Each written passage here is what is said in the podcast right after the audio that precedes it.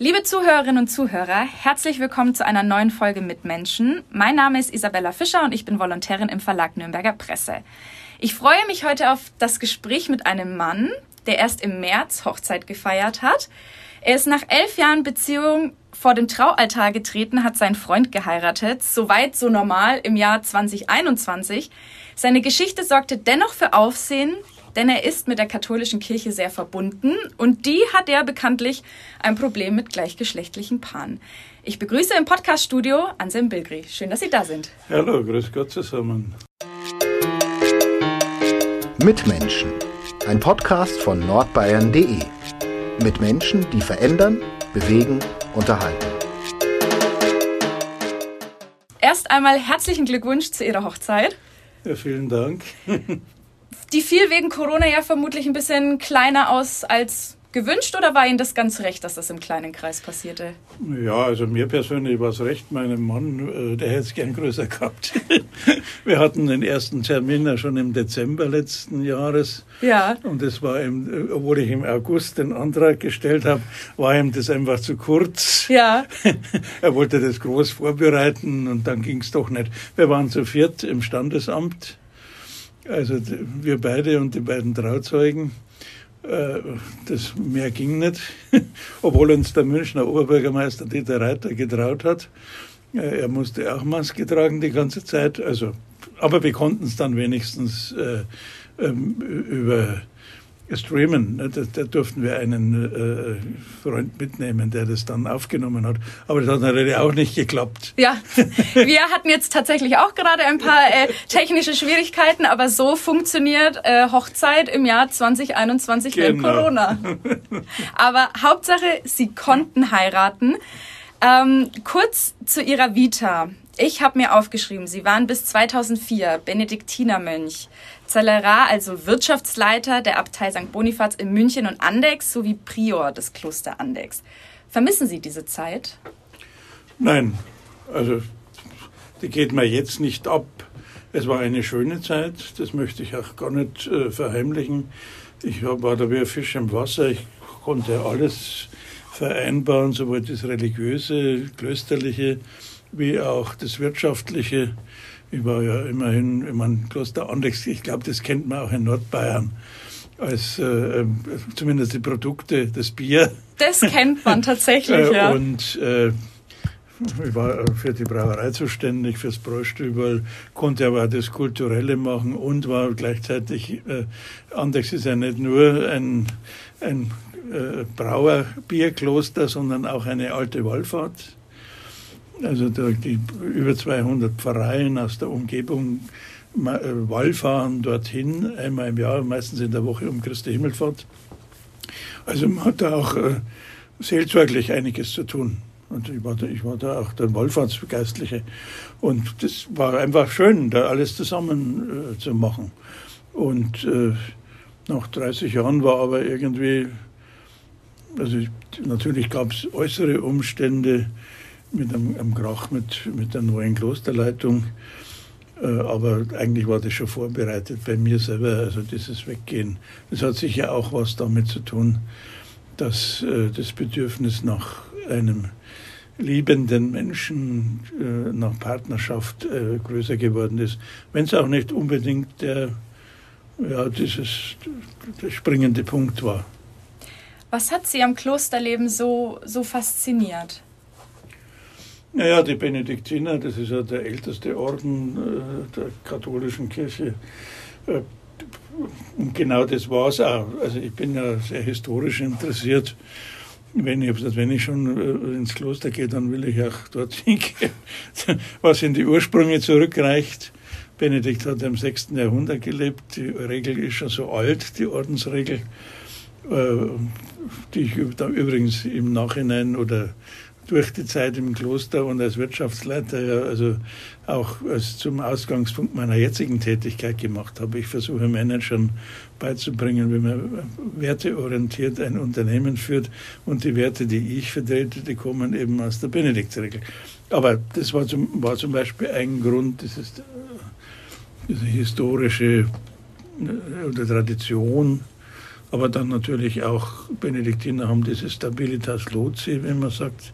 Also man bleibt immer ein Leben lang an demselben Ort, in demselben Kloster, in das man eintritt.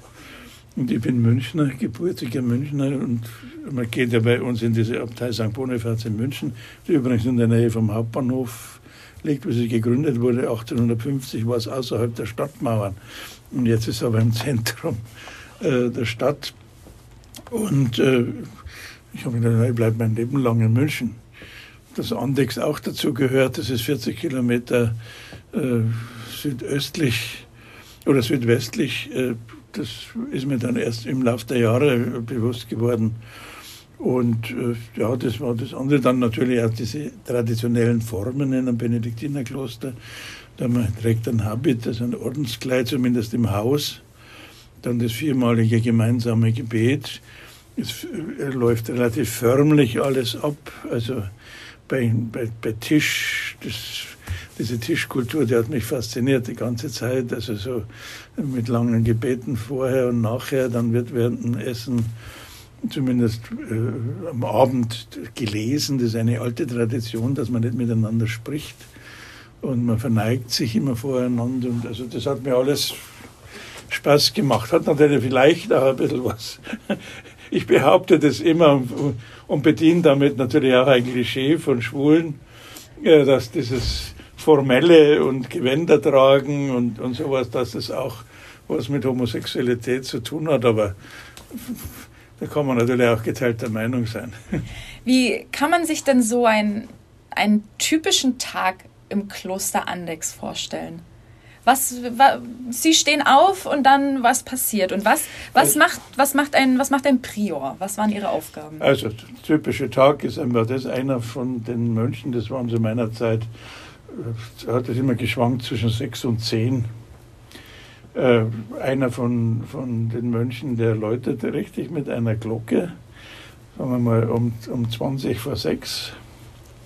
Das ist das Zeichen zum Aufstehen, obwohl die meisten vorher schon vom Wecker geweckt werden. Aber man hat halt diese klassische Form, das ist das, äh, äh das heißt, eine richtige Glocke läutet, dann geht man um 6 Uhr trifft man sich dann in einer Kapelle. Chorkapelle heißt die, weil man das Chorgebet, also das gemeinsame Gebet spricht. Das ist so, ich würde sagen, 40 Minuten ungefähr, wie man sich vorstellt. So, man sitzt gegenüber, so in so Chorstallen, mhm. in so einem Chorgestühl. Und wenn das aus ist, hat man, ja, das ist um um Viertel vor 20 vor sieben aus. Dann ist um 7 Uhr die Messe. Meistens in der gleichen Kapelle oder im Sommer war es dann in der Klosterkirche, die ja alle kennen, da diese Rokoko-Kirche auf dem Heiligen Berg. Und nach, nach der Messe gibt es Frühstück. Und nach dem Frühstück geht er dann seine Tätigkeit. Also bei mir als das Priorenamt ist eigentlich äh, das besteht im Organisieren. Dass man halt immer das Zeichen gibt zum Anfangen und zum Ende und am Schluss den Segen gibt und sowas. Und beim Tisch der Erste ist, der dann die Tischgebete spricht. Das Interessantere war ja dann für die Tätigkeit, das die Zelleraren-Tätigkeit, also die eines Verwalters. Ich bin dann äh, so ab 9 Uhr im Büro, in meinem Büro gewesen, bis mittags mit zwei Sekretärinnen, die sich der Brauereidirektor und ich geteilt haben. Äh, und dann um 12 Uhr ging es wieder, um 5 vor 12 hat wieder die Glocke geläutet, um 12 Uhr ging es zum Chorgebet. Das dauert mittags nur 10 Minuten. Mhm. Äh, dann um Viertel nach äh, 12 Essen, gemeinsames Essen. Einer von den Mönchen hat Tischdienst, wöchenweise wechselt es ab. Auch der Prior ist einmal dabei. Äh, und während dem Tisch am Anfang Gebete, am Schluss Gebete, eine kurzes, kurze Lesung aus der Heiligen Schrift, am Ende aus der Benediktsregel ein Kapitel. Und nach dem Essen geht wieder jeder seiner Tätigkeit nach. Wenn einer aber älter ist und sich eine Stunde hinlegen will, dann ist das auch kein Problem. Das geht dann wieder bis 6 Uhr. Und dann ist die Vesper, das Abendgebet. 20 Minuten nach der Vesper Abendessen. Nach dem Abendessen setzen sich die Mönche dann zusammen, so eine halbe Stunde, ratscht man oder trinkt noch Bier. In anderen Klöstern ist üblich, dass Karten gespielt wird oder, oder Zigarre geraucht wird. Und dann in Andechs, wir haben dann so um halb acht, dreiviertel acht, die Komplett, das ist das Nachtgebet gebetet, wo man theoretisch dann anschließend Nachtruhe hält. Aber je nachdem, ist, wir haben ja Seelsorger, drei Pfarreien werden von Andex äh, äh, betreut. Die Pfarrer, die müssen aber heute ist ja Seelsorgstätigkeit, Sitzungen und was ist am Abend, die mussten dann da noch weg. Und wer konnte ins Fernsehzimmer gehen, wir hatten einen gemeinsamen Fernsehraum, sogar zwei für die verschiedenen Programme, dass man sich nicht streiten musste. Einmal in der Woche haben wir dann die, die Jüngeren miteinander äh, Karten gespielt. So mit, also das war so der, der Alltag. Also schon ein, ein sehr strukturierter ja, Alltag. Ja, das ist auch. eigentlich schön. Ja. Das ist, ist am, am Klosterleben sehr schön, dieses, dieser Rhythmus und dass man immer wieder, der Benedikt schreibt in seiner Regel, wenn man das Glockenzeichen zum gemeinsamen Gebet hört, soll man alles äh, liegen und stehen lassen und angemessenen Schrittes zur Kapelle eilen. Und also, das ist schon schön, dieses, wenn einer natürlich gibt, gibt Tätigkeiten, die man nicht unterbrechen kann, das ist schon klar. Aber es sollte so der, die Idee sein, das gemeinsame Gebet oder die gemeinsamen Zeiten haben immer Vorrang äh, vor der individuellen Gestaltung. Und wenn man da mal nicht kann, dann muss man das begründen. Zumindest vor sich selber. Und das ist schon schön, weil dadurch erhält sich so die Gemeinschaft zusammen. Es ist ja wie leicht, irgendeinen Grund zu finden, warum, jetzt, warum das Wichtige ist, äh, was ich gerade mache, als, als ein gemeinsames Gebet. Werbung. Regional, heimatverbunden und einzigartig. Das sind die Geschichten hier bei uns im Mitmenschen-Podcast und die Philosophie der Pyraser Brauerei. So unterschiedlich die Metropolregion Nürnberg mit ihren Mitmenschen ist, so vielfältig ist auch das Pyraser Sortiment. Von Bier über Limonaden und Säften bis hin zu Mayu, dem neuen Erfrischungsgetränk aus Guayusa-Tee. Die Pyraser Landbrauerei hat für jeden das richtige Getränk. Wie war das bei Ihnen? Haben Sie schon immer gewusst, Sie fühlen sich zu Männern hingezogen oder kam das erst während der Zeit im Kloster? Wie kann man sich das vorstellen? Ist das, ist das nicht ein Interessenskonflikt? Ja, natürlich. Also ich habe eigentlich seit meiner Pubertät das gewusst, aber vielleicht ist gewusst sogar zu viel gesagt. Ich habe es gespürt, aber vor mir selber nicht zugegeben. Es ist ja, ist ja immer diese, diese Geschichte, dieses Coming-out-Geschichten, dass es sehr lang dauert, bis man das bereit ist, selber dazu zu stehen und dann nochmal, bis man bereit ist, das auch öffentlich kundzutun. Und ich glaube, dass es so äh, religiös musikalischen Menschen, die homosexuell sind, dann leichter fällt, wenn sie sagen, ich, ich ergreife einen Beruf, äh, wo ich nicht heiraten muss und keine Familie gründen will. Was heißt, heute muss man nicht mehr heiraten, aber es ist natürlich, ich weiß von einem Freund, der ist Anwalt geworden, der hat zu mir gesagt, äh, als Anwalt musst du eine Frau und Kinder haben. Da hat sich nie getraut, das äh, äh, auch zu leben, mhm. äh, öffentlich. Und, und so ist halt das, äh, das, diese kirchliche Karriere also mit, im Kloster ist natürlich völlig ausgeschlossen, aber auch als zölibatär lebender Priester in einer Pfarrei oder in einem Dings ist das, kommt es einem entgegen. Man muss, muss natürlich schon religiös sein, sonst klappt es nicht. Also das nur spielen, das kann man nicht. Und äh, nur, man glaubt halt dann immer am Anfang, naja, das kriege ich schon in den Griff gerade wenn man so als, als, junger Mensch, ich war 21, wie ins Kloster bin, also noch ganz begeistert ist von dieser, von dem ich gebe jetzt mein Leben für Christus und für die Kirche hin, dann hat man natürlich das Gefühl, so jetzt das andere, das, das ist dann schon zu handeln. Ja. Aber mit dem Lauf der Zeit, wenn natürlich diese Anfangsbegeisterung äh, den äh, Mühen der Ebene weicht, äh, dann wird so diese Sehnsucht nach einem Partner schon immer, immer, immer lauter, glaube ich. Also zumindest war es bei mir so. Und äh, natürlich ist dann eine Zeit lang schon so, Doppelleben geht in dem Sinn nicht, weil man keine Partnerschaft nebenbei leben kann. Im Kloster. Mhm. Als Weltpriester, also als Pfarrer vielleicht leichter. Und aber natürlich hat man noch gelegentliche Bedürfnisse und, und, Kontakte. Aber das geht nie, dass man also mit jemandem zusammen, äh, also dauerhaft äh, zusammenlebt. Das ist einfach unmöglich. Und, äh, ja, und dann wird es halt immer drängender und dann muss man sich einmal fragen, was ist mir wichtiger. Und so war das bei mir schon auch. Aber ich wäre vielleicht bereit gewesen, wenn es diesen äußeren Anlass nicht gegeben hätte, dann hätte es ein bisschen länger vielleicht gedauert, bis ich ausgetreten wäre. Das heißt, Sie haben sich ja dann jahrelang versteckt, oder? Aus, aus Angst, aus Selbstschutz oder, oder fühlen Sie sich gar nicht so, dass Sie sich verstecken mussten? Naja, versteckt heißt, also ist er nicht alleine mit dieser Veranlagung, im Kloster nicht. Also es gibt dann schon gelegentlich einmal, dass man sich darüber erzählt oder was sagt, aber so ein ganz offizielles Gesprächsthema ist Sexualität nie. Also man muss sich da nicht, also ich hatte nie das Gefühl für ein Doppelleben, aber ich habe natürlich das versteckt und unterdrückt, das stimmt schon. Wie haben Sie denn überhaupt Ihren Mann kennengelernt? Wie, wie kann man sich das vorstellen? Sie waren ja im Kloster da. Nein, den habe ich erst nachher kennengelernt. Den haben Sie nachher kennengelernt? Ich bin 2004 aus dem Kloster ausgetreten. Ja.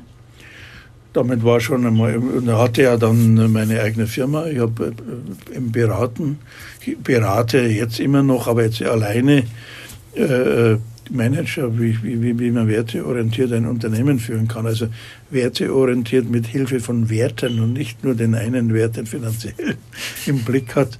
Äh, das war das eine und dann habe ich natürlich alleine gelebt in einer, aus dem Kloster raus. Ich habe, hatte eine Wohnung und, und äh, äh, in München und dann war es natürlich leichter, Kontakt zu finden. Aber ich habe trotzdem den jetzigen Mann, Markus, den habe ich übers Internet kennengelernt. Auf so einem Datingportal, wo sich Homosexuelle halt verabreden. Wie die jungen war, Leute. Das war 2009 haben wir uns ab, also kennengelernt und dann haben wir uns einmal getroffen. Das war lustig noch, weil wir haben einen Termin gesucht per Internet und dann, ich hatte damals äh, Karten für den Ring in Bayreuth und er hat, äh, war bei der Hochzeit seines jetzigen Trauzeugen am Bodensee eingeladen. Wir haben eine Woche lang uns, mussten wir warten, bis wir uns dann gesehen haben. Und dann haben wir uns eben, kam er zu mir.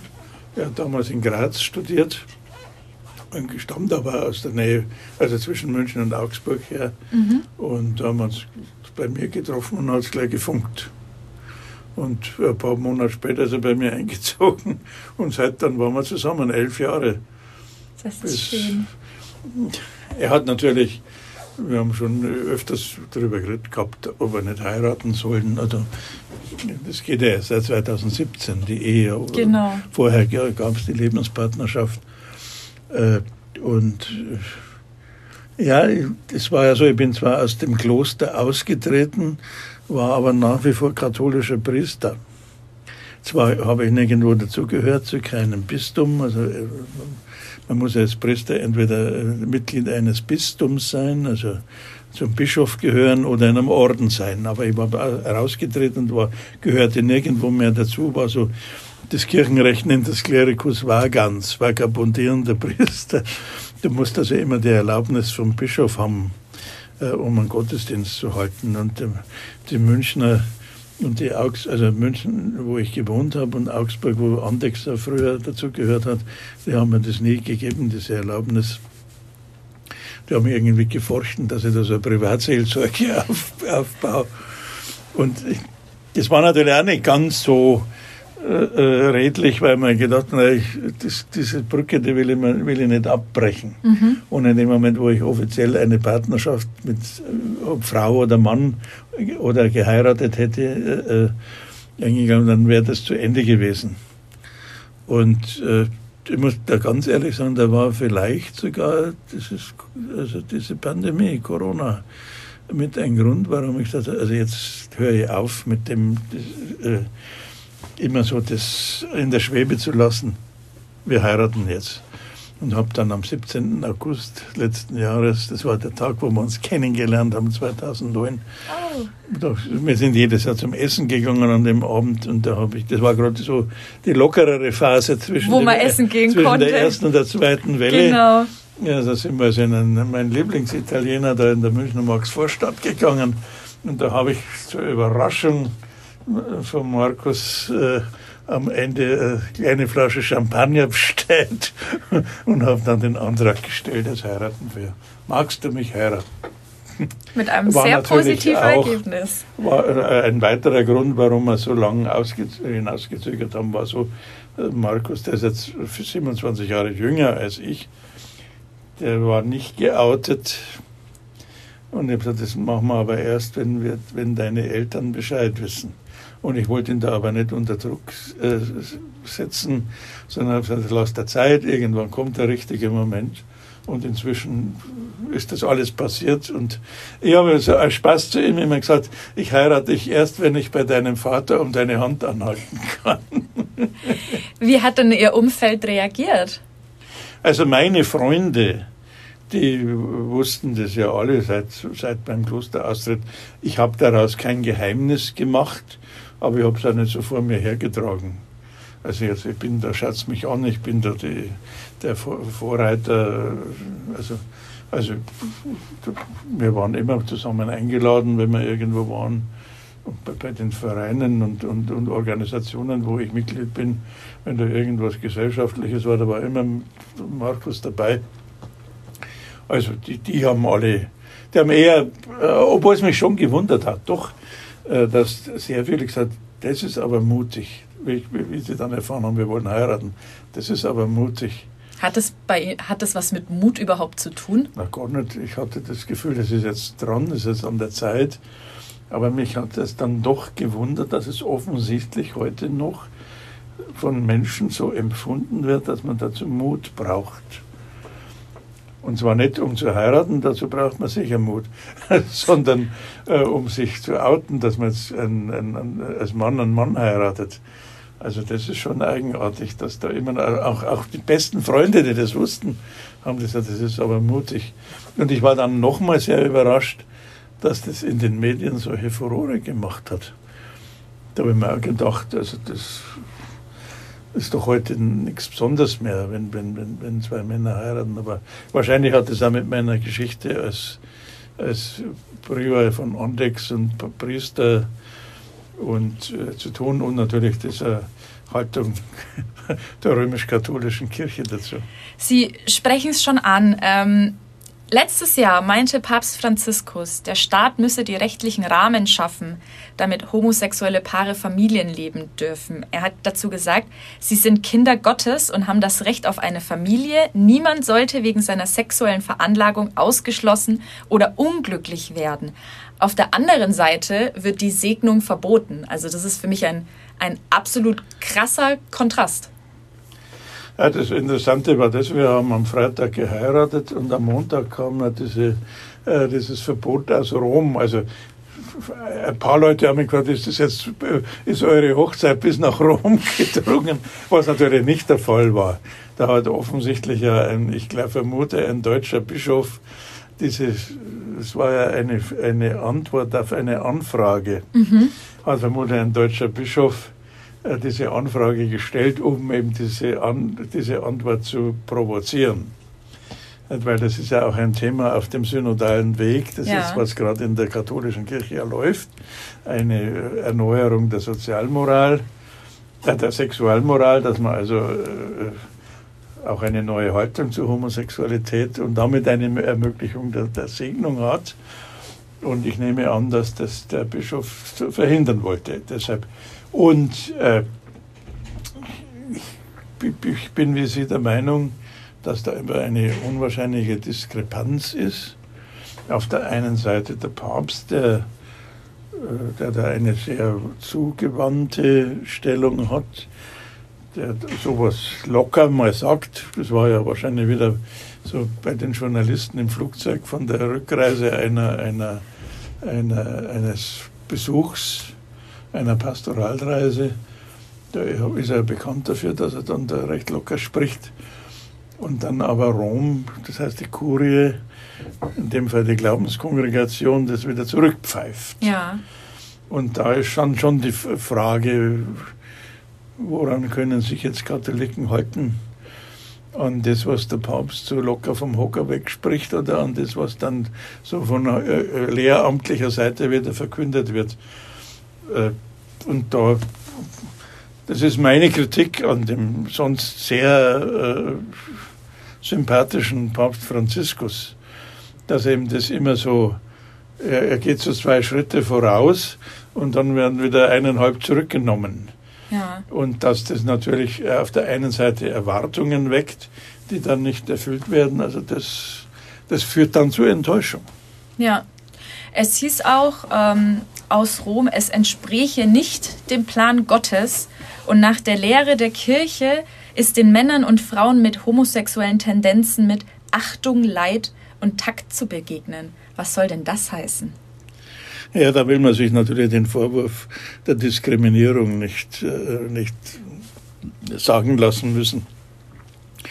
Also das geht, das ist ja heute allgemein, also ich glaube in unseren westlichen Demokratien äh, verpönt, also auch mit dieser ganzen Identitätsdiskussion, die wir ja jetzt haben, und diesen Vorwurf will man nicht, aber auf der anderen Seite kommt man nicht aus, dieser, aus diesem selbstgestrickten Gefängnis raus, dass eben einfach äh, äh, Sexualität, das kommt vom heiligen Augustinus im, im fünften Jahrhundert, nur erlaubt ist zwischen Mann und Frau und eigentlich nur in der Ehe. Also alles, was äh, jede Sexualität außerhalb der Ehe und die nur zwischen Mann und Frau ist Sünde, mhm. schwere Sünde nach klassischem äh, Verständnis und äh, deshalb ist natürlich das eigentlich von der, von der bisherigen Lehre der Kirche konsequent gedacht, dass das nicht geht, aber dass es natürlich mit unserem modernen Leben wie es die Menschen heute auch selbstbestimmt leben wollen, nicht mehr übereinstimmt. Das ist ja, ist ja eklatant. Vor allem bei uns im Westen. Ja. Also in, in Europa und in, in, in Amerika, und zwar sowohl Süd- wie Nordamerika, ist das ja, äh, äh, stößt es also an Unverständnis. Wie war Ihre Reaktion, als Sie das eben ein paar Tage nach Ihrer Hochzeit gehört haben? Waren Sie, waren Sie wütend oder hat Sie das gar nicht überrascht? War es, Ihnen egal oder wie, wie war das, als Sie diese Nachricht gehört haben? Also überrascht hat mich der Zeitpunkt, weil es irgendwie mit unserer Hochzeit zusammengefallen ist. Aber äh, wütend macht mich das nicht, sondern es bestätigt eigentlich nur meine äh, ich bin ja nicht nur, habe ja nicht nur mein Priestertum aufgegeben und, und äh, sondern ich bin ja im letzten Ende des letzten Jahres also aus der katholischen Kirche, aus der römisch-katholischen Kirche ausgetreten und in die altkatholische Kirche eingetreten. Was ist da der Unterschied? Der Unterschied ist, dass zum Beispiel gleichgeschlechtliche Ehen dort getraut werden. Mhm. Äh, dass es keinen Zölibat gibt für Priester, dass Frauen Priesterinnen werden können. Äh, die nennen sich nur altkatholisch, weil sie eben, wie sie gegründet worden ist vor 100 Jahren, den alten Glauben der Christenheit, wo eben diese Dinge alle gingen und noch nicht verpönt waren. Also alles, was vor dem 19. Jahrhundert war, weil sie den, diesen Glauben praktizieren will. Und, äh, und da ist eben das, das mit einer der Gründe war für, meine, für meinen Übertritt, war ja erstens, ich kann einen Mann heiraten und kann da auch in der Kirche getraut werden. Und zweitens, ich kann als solcher in der Kirche als Priester, in dieser Kirche als Priester wirken. Und das ist natürlich, äh, das war für mich der Grund. Und deshalb bin ich da nicht wütend gewesen. Es hat nur das bestätigt, dass ich eigentlich, mein, dass mein Schritt richtig war. Ja. Was ich so absurd finde, ist, dass in der katholischen Kirche Gegenstände Tiere gesegnet werden können, was weiß ich, äh, Bergsteigermaterial, Autos, Katzen, Häuser, aber nicht zwei Menschen des gleichen Geschlechts, die sich lieben. Glauben Sie, dass, es, dass die katholische Kirche sich da jemals dazu, was heißt nicht bereit erklärt, aber das jemals erlauben wird? Ich könnte mir schon vorstellen, dass der Druck so hoch wird, bei uns vor allem. Ja. Äh, also jetzt nicht nur, dass massenweise Leute aus der Kirche austreten, sondern dass die, äh, die dabei bleiben, tatsächlich sagen, also entweder ihr ändert jetzt das oder wir machen unsere eigene Kirche auf oder laufen zu den Altkatholiken oder, ja. oder, oder sowas. Äh, das Problem sind halt unsere Bischöfe, dass die alle selber so feig sind, äh, und, und immer gleich nach Rom buckeln und, und, und alles schlucken, was von dort kommt. Jetzt war es ja ein bisschen äh, anders. Da haben ein paar Bischöfe sich getraut, Kritik, genau. äh, zu sagen. Also der Vorsitzende der Bischofskonferenz hat ja gesagt, äh, er ist nicht glücklich darüber, aber das ist schon das höchste der Gefühle, so eine Äußerung. Ja, aber muss sich dann eigentlich oder kann sich auch nur die katholische Kirche in Deutschland dahingehend ändern oder ist es tatsächlich immer alles von Rom aus vorgegeben? Ja, die, äh, Rom hätte das natürlich gerne so. Das ist dieser Zentralismus, ja. den es eigentlich erst seit dem 18., 19. Jahrhundert gibt, in dem Ausmaß wie jetzt. Mhm. Man darf sich das auch nicht vergessen, weil, sie, weil wir vorher vom Papst Franziskus gesprochen haben so diese Allgegenwart des Papstes äh, in den Medien oder des Vorsitzenden der Bischofskonferenz oder vom, vom, der, oder vom evangelischen Vorsitzenden der, äh, der EKD, das ist ja erst durch, diese, durch die Medien möglich geworden. Früher war der Papst jenseits der Alpen und das hat monatelang gedauert, bis da ein Brief äh, kam. Und also, oder, irgendwas, da konnte man sich erst überlegen, äh, veröffentlicht man das oder nicht. Es war ja oft so, dass der Staat gesagt hat, es nur dann, wenn wir das erlauben, darf ein, eine Enzyklika veröffentlicht werden. Und äh, deshalb glaube ich, dass, äh, also Franziskus sagt ja immer, er möchte mehr Synodalität, nennt er das in der Kirche. Das heißt, dass regionale Kirchen wie die Kirche in Deutschland oder die bayerischen Bischöfe oder was Synoden bilden und dort kann man eben einen eigenen Weg gehen, beschließen. Das war ja in der alten Kirche immer so, dass die französischen Bischöfe vielleicht was anderes beschlossen haben wie die Deutschen. Und äh, das könnte ich mir schon vorstellen, äh, beziehungsweise ich glaube, dass das der einzig gangbare Weg in eine Zukunft ist. Wenn halt in, in, auf den Philippinen der Zölibat hochgeschätzt wird und die nicht wissen, wohin mit den Priesteramtsanwärtern und bei uns äh, haben die Leute dafür kein Verständnis mehr und es gibt keinen Nachwuchs mehr äh, für, fürs, fürs Priestertum, dann brauchen wir eine andere Lösung als in anderen Kontinenten und Kulturen.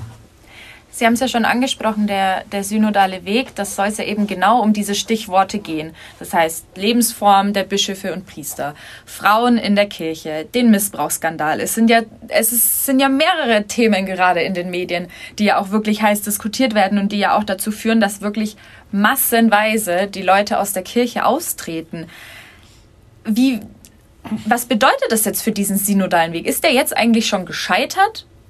Da ja eigentlich kein wirkliches Einlenken kommt?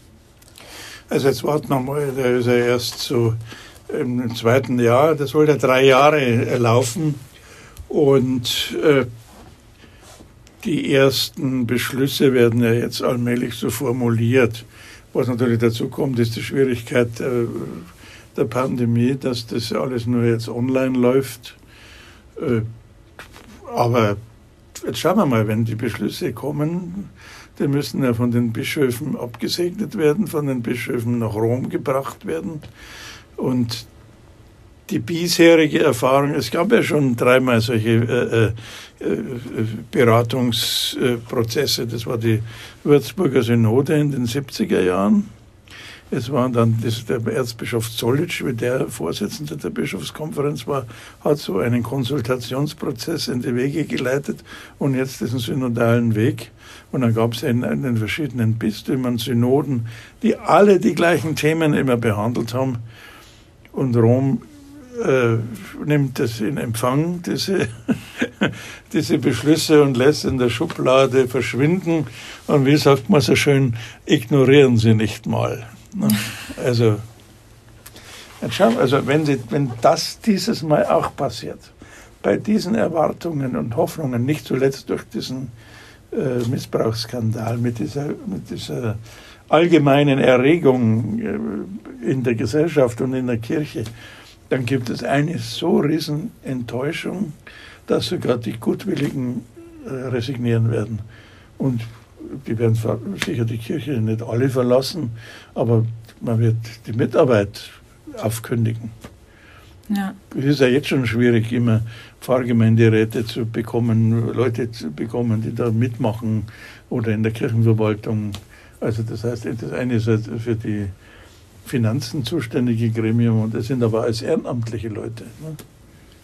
Was ich mir auch vorstellen kann, dass er, also gut, das sehe ich ja, ähm, ich bin 26 Jahre alt, bei meinen Freunden, da treten jetzt eigentlich auch alle reihenweise aus der Kirche aus.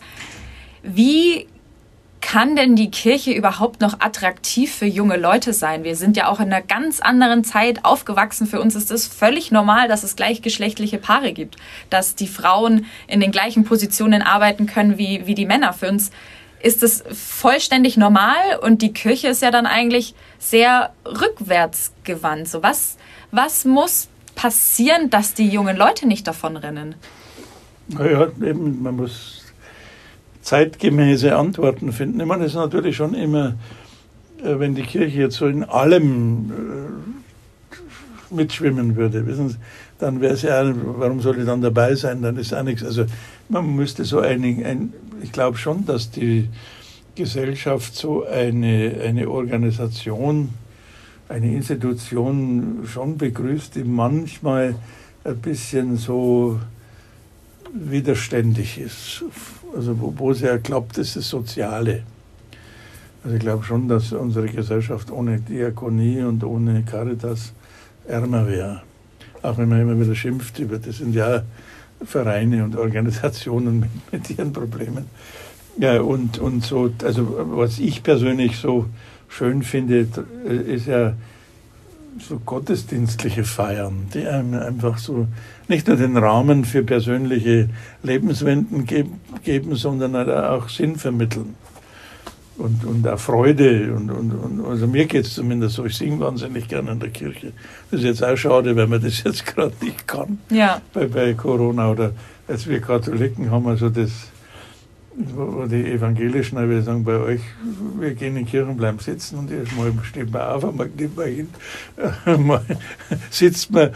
Mir gefällt das gerade, dieses Rituelle. Und äh, sowas, das würde, würde ich schon vermissen, aber äh, ich glaube schon, wenn, wenn die Kirche ist, ist so eine Art Parallelgesellschaft. Das ist, also katholische Kirche ist eine absolutistische Monarchie vom eigenen Verständnis her. Also der Papst hat Durchgriffsrecht bis auf die einzelnen Pfarreien in der Theorie. Mhm. Man nennt das den Jurisdiktionsprimat. Also jeder Bischof ist eigentlich nur Handlanger vom Papst. Und äh, das widerspricht aber total unserer seit jetzt seit 70 Jahren gut funktionierenden Demokratie hier bei uns in allen europäischen Ländern, zumindest bei der EU sind, vielleicht Polen und, und Ungarn, da merkt man ja, dass die Probleme haben damit. Ja, das stimmt. Und, äh, und diese Diskrepanz, die funktioniert nicht mehr. Das ist vielleicht bei Älteren noch möglich gewesen. Also mir hat das immer so gewundert, ich bin, äh, kannte ja den früheren Münchner Oberbürgermeister, den Hans-Jochen Vogel, sehr gut. Äh, der war SPD, Grand Seigneur und hat die Menschenrechte und die Freiheit der Menschen alle hochgehalten, aber wenn es ums, er war Katholik, und wenn es um katholische Prinzipien ging, dann hat genau das Gegenteil gegolten. Ich habe ihm deshalb auch mal gesagt, Sie können doch nicht, sind Sie da gespalten? Ja. Und ich glaube, die Älteren konnten das noch, aber die Jüngeren, das sagen wir, aber entweder kann ich so leben, wie es uns entspricht, und dann aber in allen Bereichen meines Lebens und ich möchte authentisch sein. Äh, und wenn es dann eine Organisation gibt, wo ich ungefragt dazugehöre, weil mich meine Eltern getauft haben, dann verlasse ich das halt. Das ist ja, glaub schon. Und da muss ich die Kirche eben fragen, will sie nach wie vor für viele da sein oder will sie ein kleines Häufchen von Extremisten werden? Ja. Was ich, also für mich ist tatsächlich die katholische Kirche, ja, da gibt es so, so viele Diskrepanzen. Beispielsweise Frauen sind nicht zur Weihe zugelassen, sind aber trotzdem, werden trotzdem ja in einem gewissen Fall natürlich auch irgendwie gleichgestellt, sollen unterstützt werden. Das passt für mich auch absolut gar nicht zusammen. Und ich bin schon der Meinung, wenn sich da nichts ändert, dann werden gerade die jüngeren Leute sagen, okay, dann hat sich das Thema für mich erledigt, weil das ist einfach nicht mehr zeitgemäß. Ja, das ist, finde es ja auch etwas eigenartig, wenn man dann äh, in der Theorie immer die Frauen völlig gleichberechtigt sein lässt. Äh, aber dann sind sie doch eher in der Rolle der Dienerin. Ja, genau. Also, äh, ich weiß noch von einem alten Pfarrer, der gesagt hat, Frauen sind gleichberechtigt, aber in der Kirche sind sie für den Blumenschmuck zuständig. Ja, gutes also, Beispiel. das ist schon klar, die älteren Damen für die war das okay. Ja. Äh, aber eine junge Frau, die lässt sich damit nicht abspeisen, dass sie nur noch so Hilfsfunktionen ausführen darf. Mhm. Aber muss tatsächlich, dass sich in Rom auch was bewegt, einfach der Druck aus den eigenen Reihen auch größer werden? Weil wenn jetzt, sage ich mal, die, die nicht äh, einen Schrei der Entrüstung loslassen, ähm, dass gleichgeschlechtliche Paare keinen Segen bekommen, obwohl sie ja eigentlich nichts mit der Kirche zu tun haben, dann bringt es ja eigentlich nicht viel, weil da wird Rom wahrscheinlich sagen, so ist, ist uns ziemlich egal. Muss dann tatsächlich einfach erst der Druck aus den eigenen Reihen vielleicht irgendwann zu groß werden, dass wirklich was passiert? Also Rom da sind wir Deutschen wahrscheinlich sowieso immer so äh, äh die ewigen Revoluzer. Denn nur bei uns hat es den Martin Luther gegeben und Zwingli und, und Calvin, die haben in der Schweiz äh, gewirkt. Also das heißt, äh, die sehen natürlich jetzt schon, dass woanders Zulauf ist. Die Kirche in Asien und Afrika wächst ja, das darf man nicht vergessen. Äh, also da geht es jetzt nicht so sehr darum, dass man sagt, die Kultur dort wird gefördert, sondern, naja, was wollen denn die da in, in Deutschland? Das sind ja eh immer die Querulanten. Und ich, ich könnte mir sogar vorstellen, dass Rom sagt, naja, dann, also bei uns wird ja immer so als, als Drohkulisse, die deutsche Kirche spaltet sich ab. Genau. Ich könnte mir vorstellen, dass in Rom sogar, na, dann sollen sie sich halt abspalten.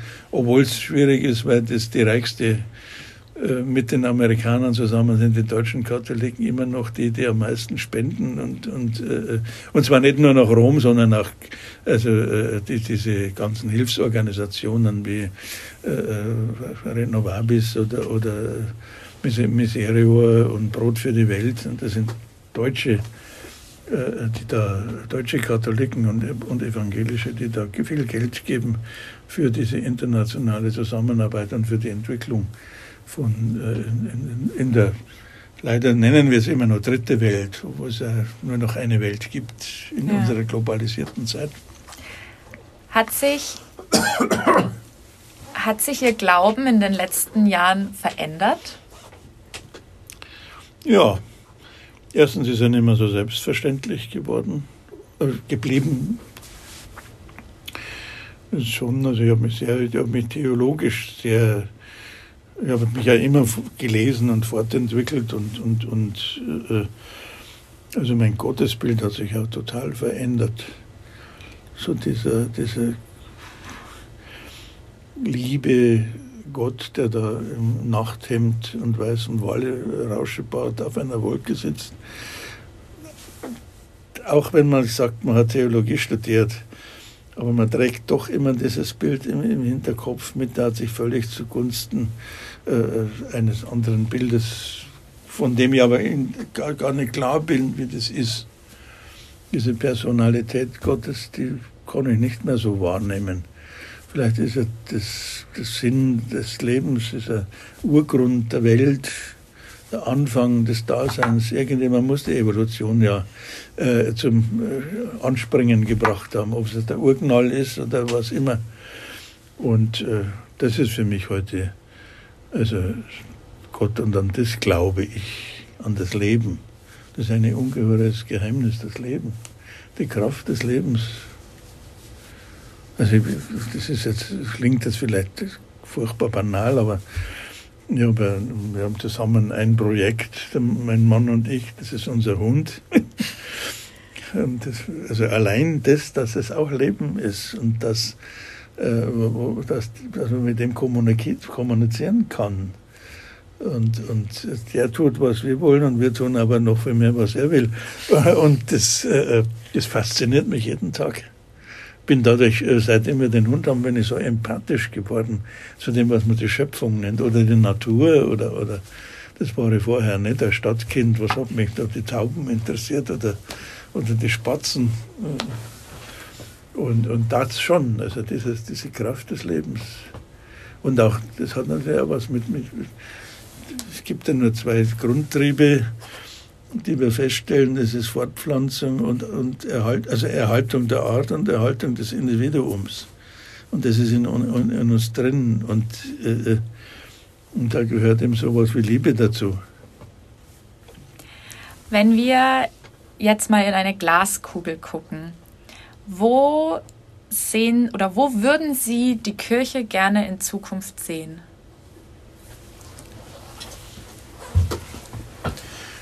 Ja, ich meine, ich gehöre ja jetzt zu einer Kirche, die so mein Bild von, von Kirche schon jetzt lebt. Und das könnte ich mir sehr gut vorstellen, dass das so die deutsche oder die europäische oder die nordatlantische Kirche, katholische Kirche lebt. Durchaus auch so mit diesem ganzen rituellen, von mir aus kann der Papst auch rote Schuhe tragen. Das ist mir, wenn's, ja, wenn es das Ganze feierlicher macht, warum nicht?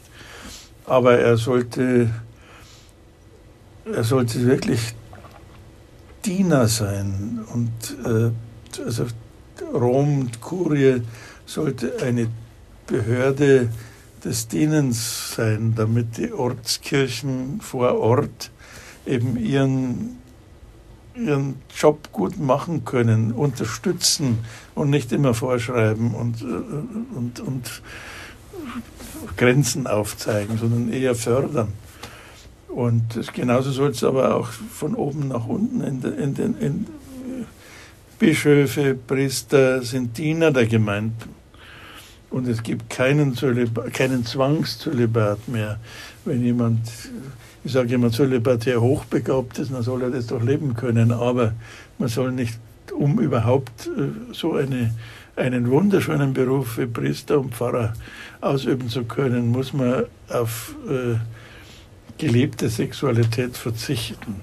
Das sollte nicht mehr gefordert werden. Frauen sollten gleichberechtigt sein, bis in die höchsten Ämter. Ich komme durchaus eine Bischöfin und warum nicht tatsächlich einmal eine Päpstin vorstellen. Äh, und Menschen sollten nach ihrem Gewissen ihre Sexualität auch leben können. Das heißt für mich immer, äh, Kirche sollte schon da ein bisschen äh, so eine Hilfestellung geben, wo es damit zu tun hat, wo es etwas selbstbestimmt. Und überall da, wo zwei miteinander was tun wollen, was, wo jeder damit geistig reif einverstanden ist, da ist es gut. Braucht es dann noch mehr Menschen, die an die Öffentlichkeit gehen, die sagen, ich bin der katholischen Kirche so verbunden, aber ich lebe trotzdem in einer gleichgeschlechtlichen Beziehung? Sehen Sie sich da so ein bisschen so als der, der Vorreiter, weil natürlich das war ein riesiges Medienecho. Ähm, wie, wie denken Sie darüber? Also ich, das ist interessant, das habe ich ja vorher schon gesagt, ich war ganz überrascht davon. Also ich wollte, wir wollten das ja nicht so an die große Glocke hängen, aber es ist halt dann, ich war halt eine Person des öffentlichen Interesses, dann kann man es auch nicht verheimlichen. Ja. Dann noch, wenn, wenn schon der Oberbürgermeister die Trauung hält, mit dem ich befreundet bin, privat, äh, dann war mir klar, das kann man nicht ganz. Und, äh, und wir wollten es wir weder forcieren noch, äh, noch verheimlichen, sondern einfach als normales Geschehen haben. Und sollte ich dadurch zum Vorreiter geworden sein, nehme ich die Rolle auch gerne an. Natürlich würde ich mir wünschen, dass mehrere, mehr, mehr andere äh, Pfarrer, katholische Priester oder Laien oder Frauen, das klingt jetzt schon wieder, als ob Frauen wieder so äh, nicht zu den Laien gehören würden, aber eben ich meine, dass es eben ganz normal ist, dass man sagt, ja, wir sind, äh, wir sind in der Kirche und wollen das Leben und machen das und wir fordern Gleichberechtigung. Letzte Frage, Herr Bilgri. Würden Sie im Nachhinein oder jetzt im Rückblick was anders machen? Gibt es irgendwas, wo Sie sagen, so, das hätte ich gerne anders gemacht oder sagen Sie, so wie es ist, bin ich glücklich? Also was mein persönliches Leben betrifft, würde ich nichts anders machen. Auch wenn ich sage immer, die Zeit im Kloster war schön, das war zu der Zeit richtig und gut, aber jetzt ist das richtig und gut, was ich jetzt lebe. Vielleicht würde ich manche Entscheidungen als Zellerar heute anders fällen. aber das ist jeder, der ein Unternehmen leitet, sagt, naja, man hat nicht unbedingt einen Fehler gemacht, aber mit dem Wissen, das ich heute hätte, würde ich, würde ich, würde ich andere Entscheidungen. Das ist das Einzige, wo ich sage, da würde ich das, oder Umgang mit anderen Menschen, da würde ich vielleicht manchmal heute empathischer äh, mich aufführen. Herr Bilgri, wir haben jetzt, glaube ich, fast eine Stunde geredet, 50 Minuten. Vielen, vielen lieben Dank, dass Sie heute gekommen sind. Es war ein unglaublich spannendes Gespräch, nicht nur, weil ich keinen Bezug zur Kirche habe, sondern auch, weil Sie, ähm, ja, weil Sie ein sehr angenehmer Gesprächspartner waren. Ja, danke, umgekehrt genauso. Vielen lieben Dank. Mehr bei uns im Netz auf nordbayern.de